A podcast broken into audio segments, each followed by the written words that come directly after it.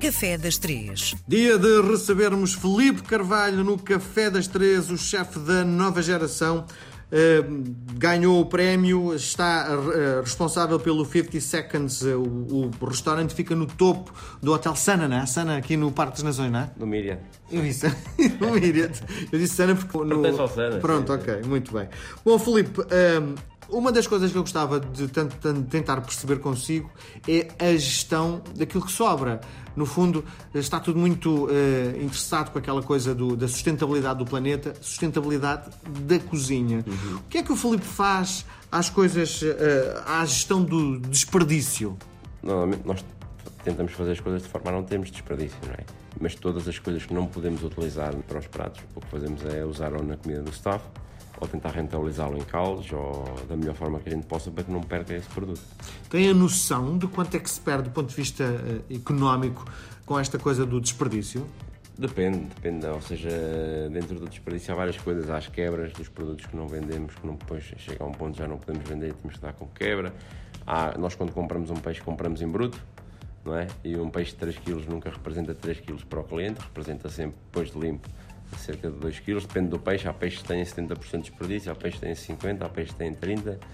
Igualmente com as carnes. Uh, então varia muito, mas é, é, é, uma coisa que tem que, ser, tem que ter muito cuidado, muita atenção e tem que ser bem trabalhado de forma a que isso não prejudique depois financeiramente o espaço. O, o Filipe tem esse cuidado uh, diariamente com, com a sustentabilidade e com o desperdício? Sim, com tudo, com tudo. É muito importante para a rentabilidade do restaurante. Muito bem. Bom, o que é que nos traz hoje no Café das Três? Hoje trago um arroz doce. Estamos aqui dentro da linha das sobremesas tradicionais. Um arroz doce. Acho que toda a gente conhece um arroz doce. Já comeu um arroz doce, acho eu. Com toda a certeza. Só que eu vou fazer batota, porque eh, eu estive muitos anos casado com uma brasileira e usava-se o leite condensado. Acho Já que o Brasil, o Brasil usa-se muito o leite condensado em tudo. É. Eh, é contra isso, não é? Não, não sou contra, mas como, ou seja, como sou português e estou habituado a cozinhar dentro da, da, nossa gastronomia portuguesa, o leite condensado não é muito usado a não ser no doce da casa, não é? Quando tínhamos aquela base de nata, um bocadinho de leite condensado, bolacha Maria e tudo mais. Uh, não temos muita cultura de, de, usar leite condensado.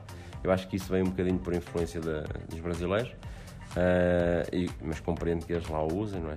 Sim, me diga uma coisa, do ponto de vista da saúde, não é mais uh, atrativo usar leite condensado do que aquele açúcar, açúcar mesmo?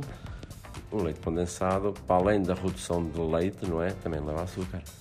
Muito bem, vamos lá então à sua, vamos à sua receita de arroz doce. Pronto, o arroz doce. Leva o seu arroz doce? Sim, sim, sim, leva gemas. Há arroz doce que é feito só com leite e há arroz doce que é feito com leite e gemas. O meu é feito com, meto sempre água e um bocadinho de sal. Fica meio amarelado então o seu arroz doce? Sim, é sim água e um bocadinho de sal, metemos umas gotas Para que é que serve o sal? O sal é para equilibrar o doce dentro do arroz e para dar também um bocadinho mais de vida e mais de felicidade, não é? Se não é só uhum. doce uhum. e fica um doce insosso. Uhum. Eu acho que o sal traz aqui um bocadinho de vida. Então, água, sal, metemos o arroz, deixamos começar a cozinhar e depois vamos pondo o leite pouco a pouco.